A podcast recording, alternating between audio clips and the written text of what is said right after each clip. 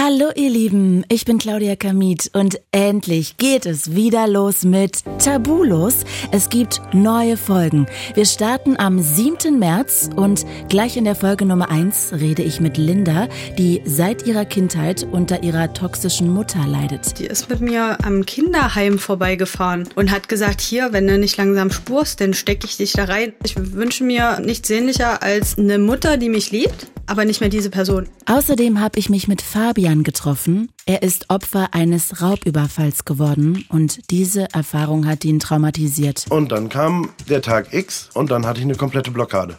Ich habe nicht das Telefon in der Hand genommen, ich habe kein Radio angemacht, kein Fernsehen angemacht. Ich habe Löcher in die Luft geguckt und gewartet, dass das wieder weggeht.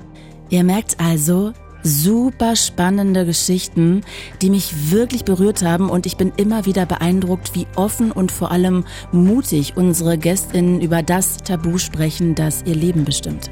Endlich ist es soweit. Es gibt neue Folgen von Tabulos ab dem 7. März. Immer dienstags eine neue Folge in der ARD Audiothek und überall, wo es Podcasts gibt.